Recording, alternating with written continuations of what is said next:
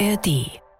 Seit einem Jahr, ich bin da ganz ehrlich, sieht bei mir jeder Tag einfach genau gleich aus. Einfach lernen, lernen, lernen, lernen.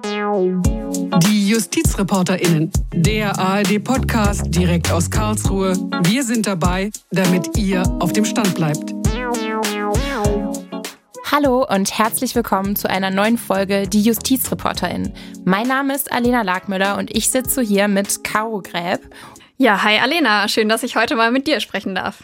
Ihr habt es wahrscheinlich schon erahnt, als ihr eben vor dem Intro den O-Ton gehört habt. Es geht heute mal wieder um die Ausbildung der JuristInnen.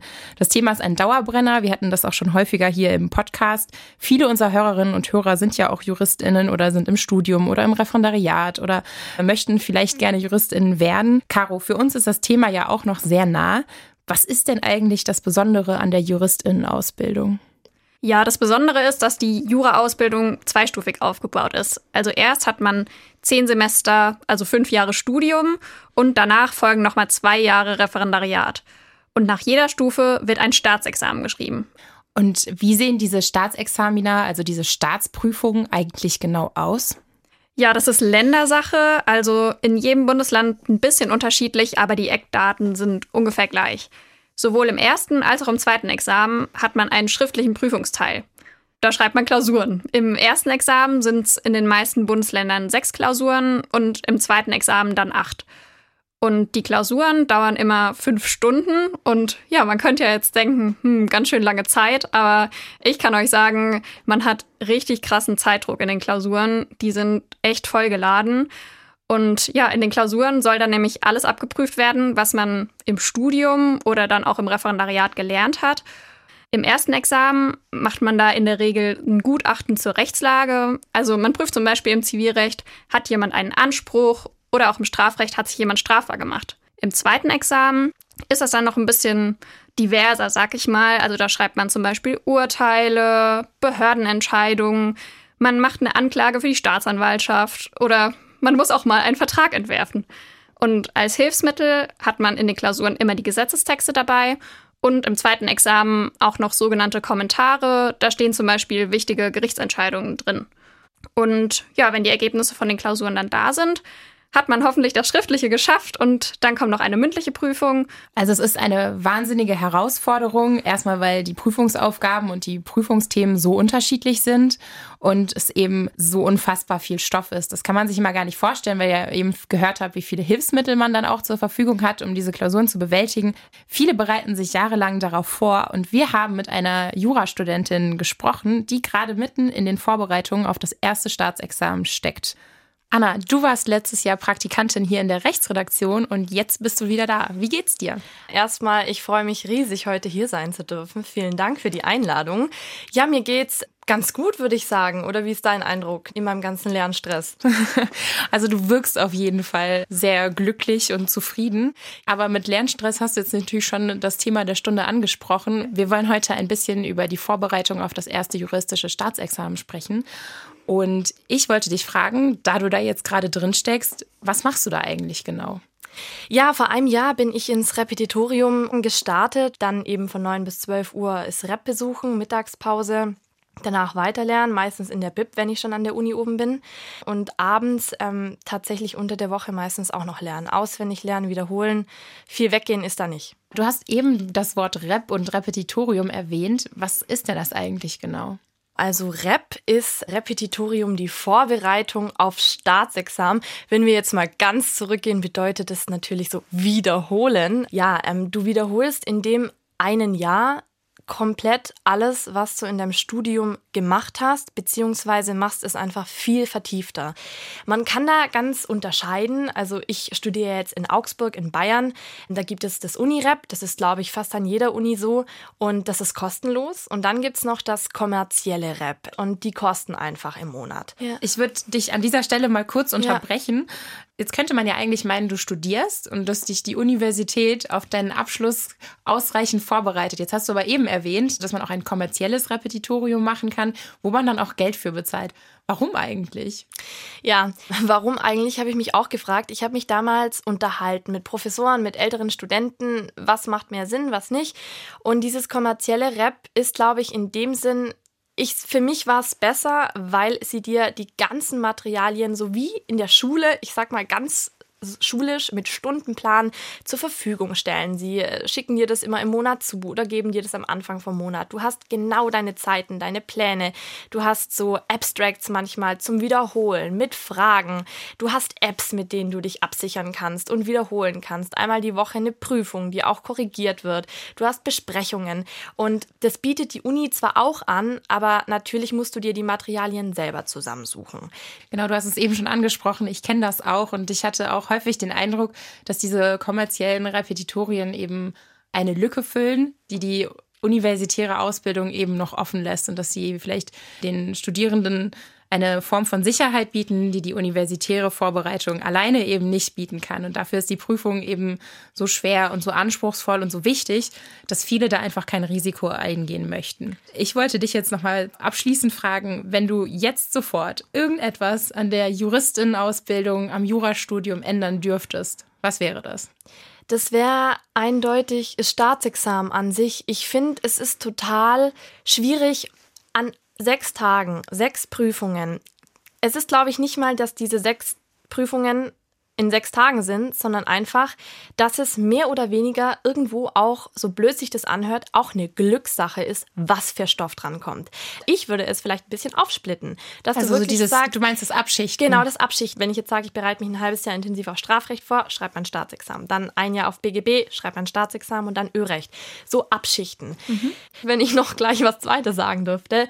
Ich bin mir sicher, dass wenn man einen Bachelor hätte, einfach nur ab einem gewissen Semesterzahl, wenn du zum Beispiel scheinfrei bist, irgendwie so als Absicherung, vielleicht einfach um dass dein psychischer Druck dadurch nicht noch extremer wird, ja. weil du einfach weißt, okay, das Staatsexamen ist alles, der Tag X zählt, der Rest ist vollkommen egal, alle Prüfungen, aber mein Gott, ich habe ja meinen Bachelor, dann mache ich halt vielleicht noch einen Master irgendwo drauf und dann arbeite ich vielleicht nicht als Anwalt, aber ich habe wenigstens was.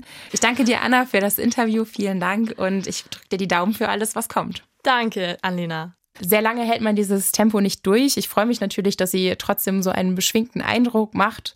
Ich hatte zeitweise das Gefühl, Sklavin meiner eigenen Lernpläne zu sein. Also ich habe mich in vielen, was Anna erzählt hat, da wiedererkannt. Caro, wie geht's dir damit? Für mich war es auch, also sowohl zum ersten Examen als auch zum zweiten Examen echt eine harte Zeit und ja, fast alle so aus meinem Freundinnenkreis, denen ging es genauso. Also am einen oder anderen Punkt ging es jedem und jeder echt nicht so gut. Und ja, gerade weil das so auffällig ist bei den Jurastudierenden, hat sich da auch mal eine Forschungsgruppe der Uni Regensburg mit auseinandergesetzt. Die haben eine Studie gemacht, Jurstress heißt die, und da ging es um die Examensbelastung von Jurastudierenden. Also ich kann sagen, die Ergebnisse sind echt krass.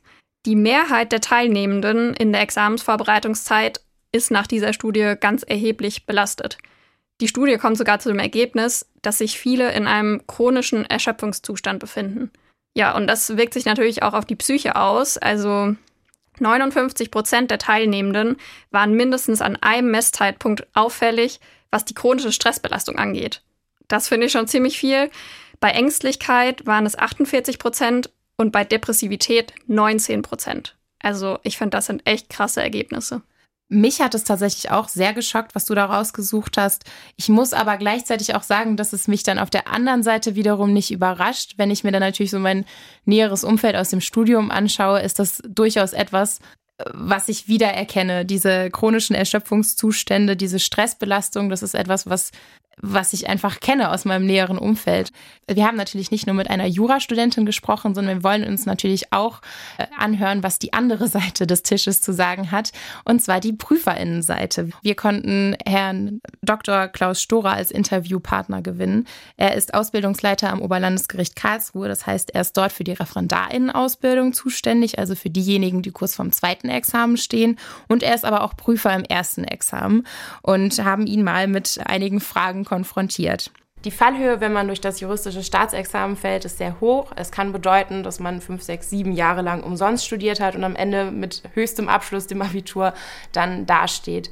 Finden Sie das fair oder finden Sie das gerecht? Sie haben recht, dass die Botschaft, gescheitert zu sein, so ist es dann ja, oft erst spät kommt.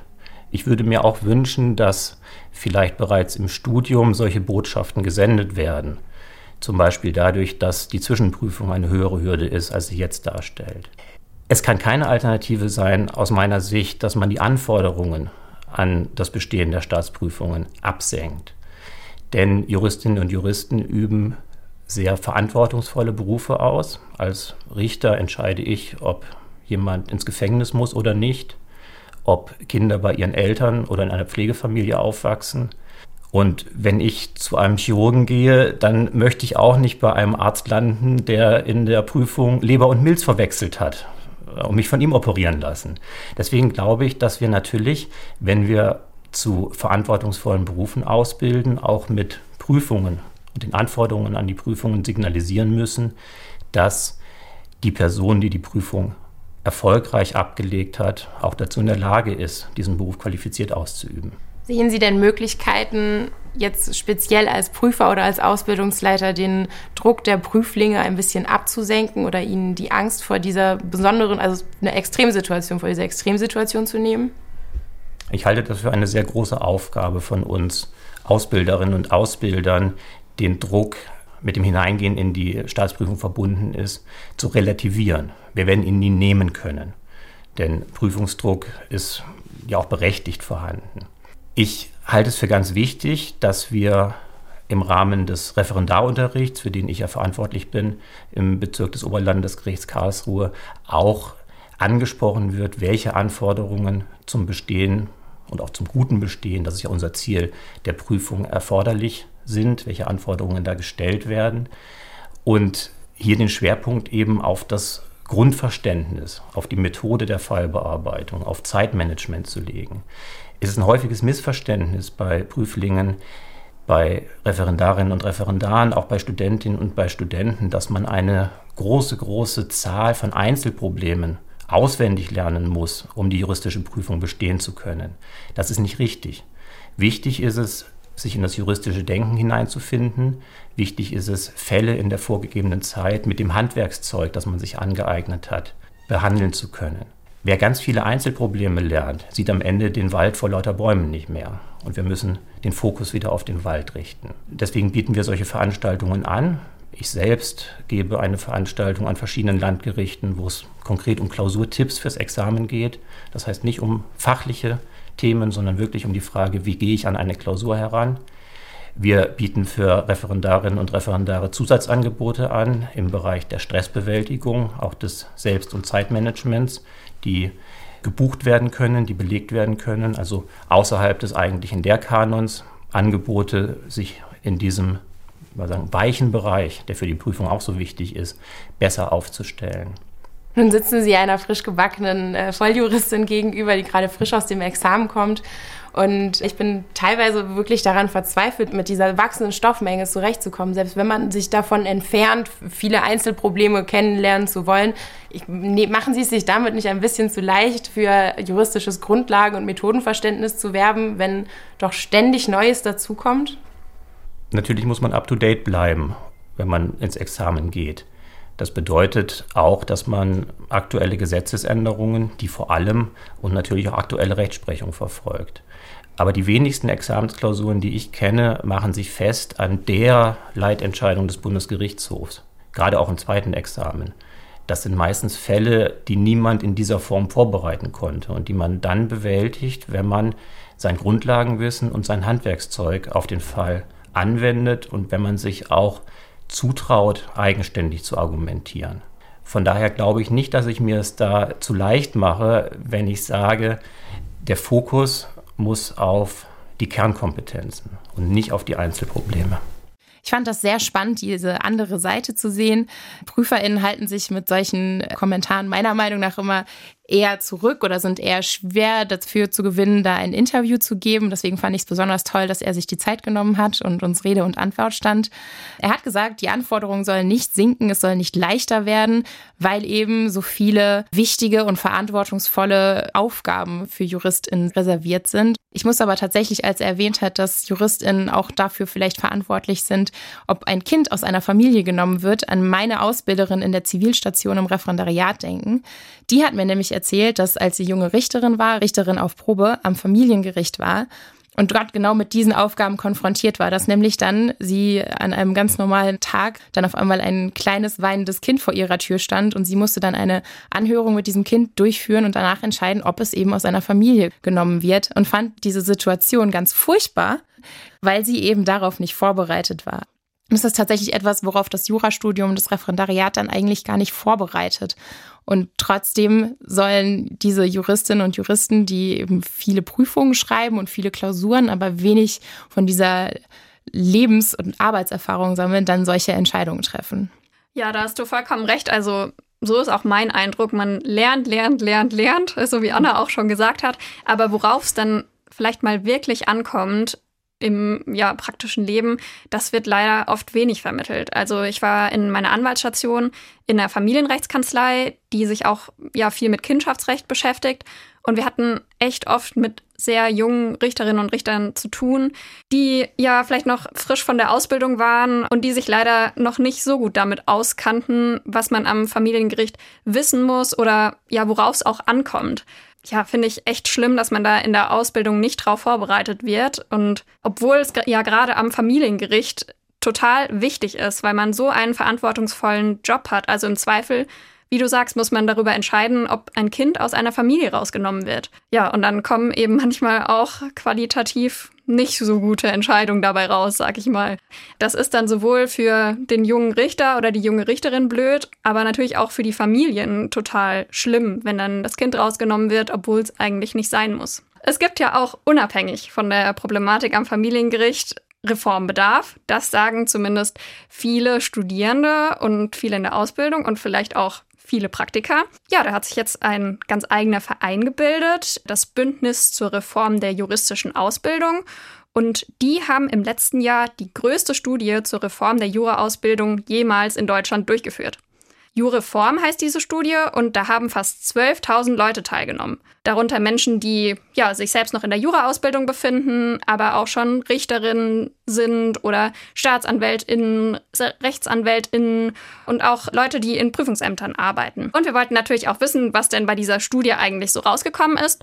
Und deswegen haben wir einfach mal bei Sophie Dahmen von Jureform nachgefragt. Ich würde vielleicht erstmal mit den Erkenntnissen anfangen, und zwar, dass es überhaupt einen Reformbedarf gibt. Das ist schon mal ein ganz wichtiger Punkt, den wir jetzt einfach auch datenbasiert dargelegt haben. Es haben ungefähr 12.000 Personen teilgenommen. Damit ist es die größte Studie unter JuristInnen, die überhaupt jemals durchgeführt wurde.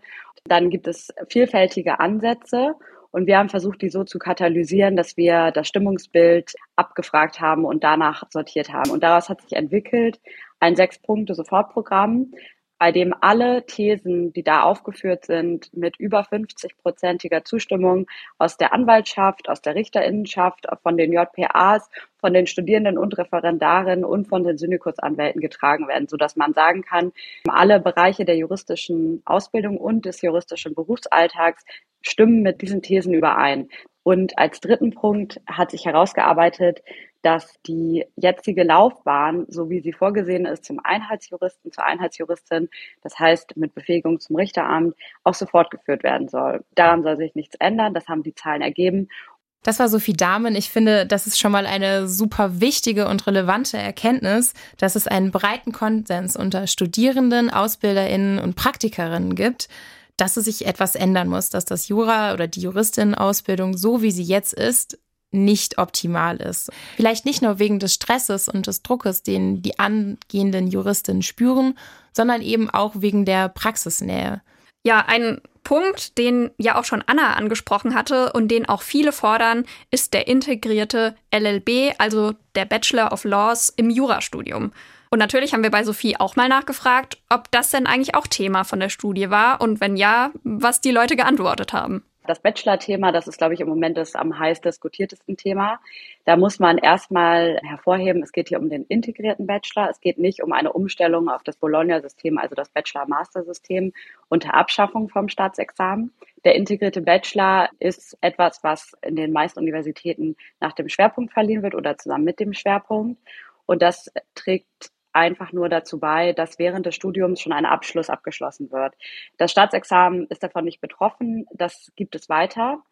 Ich kenne sogar Menschen, die sind auch nach ihrem LLB abgegangen, weil sie gesagt haben, ihnen reicht das und sie möchten jetzt gerne wirklich einen Master machen und sich in eigentlich eher in eine andere Richtung spezialisieren und mehr in Richtung Wirtschaft gehen. Jobs, für die man vielleicht wirklich nicht beide Staatsexaminer braucht. Ja, das Staatsexamen ist eben auch nicht für jeden was. Also sagt ja keiner, dass man das Staatsexamen abschaffen soll. Aber ich persönlich hätte auch gern einen Bachelor in der Hinterhand gehabt. Einfach so als Sicherheit für die Examensklausuren. So, jetzt aber mal weg vom heiß diskutierten Bachelor-Thema. Ein Argument, das immer gegen die Reform kommt, ist, naja, aber das wäre ja jetzt unfair für die Leute, die schon durch das schwere Staatsexamen durchgekommen sind und da müsste doch die Ausbildung ganz genauso bleiben. Auch dazu haben wir Sophie einfach mal gefragt, was Jureform dazu sagt gerne mal Stefanie Otte zitieren. Sie ist die Präsidentin vom Oberlandesgericht Celle. Die hat auf unserer Pressekonferenz gesagt, das Prinzip der Gleichberechtigung ist nicht, dass es allen gleich schlecht geht. Wenn man die Ausbildung reformiert, dann ist es in sich logisch, dass sich einige Sachen verbessern. Das ist das Ziel der Reform. Und dass es dann den Studierenden, die heute und morgen das Examen schreiben, vielleicht schlechter geht als denen, die übermorgen und in einem Jahr das Examen schreiben, daran ist nicht zu rütteln. Aber das bedeutet ja auch nicht, dass wir es, nur weil es andere schwer hatten, jetzt auch der zukünftigen Generation schwer machen müssen. Darüber hinaus ist das Argument auch im Zweck verfehlt. Es geht nicht darum, dass wir als Juristen und Juristinnen einem immensen Leistungsdruck äh, unter einer absurden Zeit per Hand ausgesetzt sind. Es geht darum, dass wir fachlich gut sind, dass wir kompetent sind und dass wir mit unterschiedlichen Sachverhalten so klarkommen, wie es von uns erwartet wird in der Position, in der wir später arbeiten. Und das bedeutet nicht, dass man sieben Klausuren innerhalb von zwei Wochen mit fünf Stunden mit der Hand schreiben muss. Denn es gibt keinen Beruf, in dem so etwas von einem abgefragt wird. Das war Sophie Dahmen von Jureform. Alle Ergebnisse der Studie könnt ihr auch online nachlesen. Der Spielball liegt jetzt im Feld der Justizministerkonferenz, der Landesgesetzgeber, der Prüfungsämter und der Universitäten, weil die Reformvorschläge sich eben an viele verschiedene Verantwortliche richten. Ich kann ihr Schlussstatement wirklich nur unterstützen. Ich wünsche mir für alle nachfolgenden Generationen an AbsolventInnen, dass sie ihren Abschluss ohne diese Blutschweiß- und Tränendoktrin machen können und dass sie gut auf ihre Arbeit an den verantwortungsvollsten Posten den so ein Rechtsstaat zu bieten hat, eben vorbereitet werden. Ich war am Ende echt gefrustet, weil ich das Gefühl hatte, die Lernerei für das Staatsexamen bereitet mich eigentlich nur auf das Arbeitspensum in einer Großkanzlei vor. Jura hat für eine lange Zeit mein Leben wirklich dominiert. Das muss man sich im wahrsten Sinne des Wortes einfach auch leisten können. Und deswegen wünsche ich mir eben, dass Reformvorschläge jetzt schnell umgesetzt wird, dass die Studierenden und dass die Referendarinnen entlastet werden und dass die Ausbildung auch ein wenig praxisnahe gemacht wird, damit man eben nicht so ins kalte Wasser geschmissen wird, wenn man dann auf einmal mit Situationen konfrontiert ist, wie meine Ausbilderin am Zivilgericht. Ja, ich sehe es absolut genauso. Ich bin jetzt gerade in der letzten Station vom Referendariat, in der Wahlstation. Ich fühle mich einfach total ausgebrannt, obwohl ich eigentlich noch nicht mal mit dem Arbeitsleben angefangen habe. Und das finde ich schon ziemlich krass in Zeiten von Fachkräftemangel, dass wir ja unsere Auszubildenden so ausbrennen. Wie soll dann der Arbeitsmarkt geschultert werden? Das finde ich schon echt krass. Und um das Argument von vielen auch nochmal zu entkräften. Also ich persönlich gönne es wirklich jedem und jeder Auszubildenden, die es leichter hat als ich, die von den Reformen profitieren kann. Geht ja auch nicht unbedingt darum, eben die Anforderungen oder das Niveau abzusenken, sondern nur so eine Form von Druck von den Schultern zu nehmen. Ich denke, das ist auch ein wichtiger Punkt, der auch eben gar nicht so dann im Widerspruch zu dem Herrn Dr. Storer steht, sondern dass man es einfach ein bisschen intelligenter macht und ein bisschen weniger Druck aufbaut, der am Ende nur dazu führt, dass man die Absolventin eben, wie du sagst, ausbrennt. Ja, liebe Hörerinnen und Hörer, das war dieses Mal eine etwas persönlichere Folge. Das ist natürlich dem Umstand geschuldet, dass ich gerade mit der Ausbildung Ausbildung fertig bin und Caro gerade in den Endzügen. Wir hoffen, dass es euch trotzdem gefallen hat. Wir danken euch fürs Zuhören und freuen uns, wenn ihr nächstes Mal wieder dabei seid. Und falls ihr noch in der Ausbildung seid, wünschen wir euch natürlich viel Erfolg. Wie immer könnt ihr uns Kritik und Anregungen an unsere E-Mail-Adresse schicken. Die lautet justizreporterinnen.swr.de, justizreporterinnen.swr.de. Auch von mir danke fürs Dabeisein und tschüss. Am Mikrofon verabschieden sich Alina Lagmüller und Caro Greb.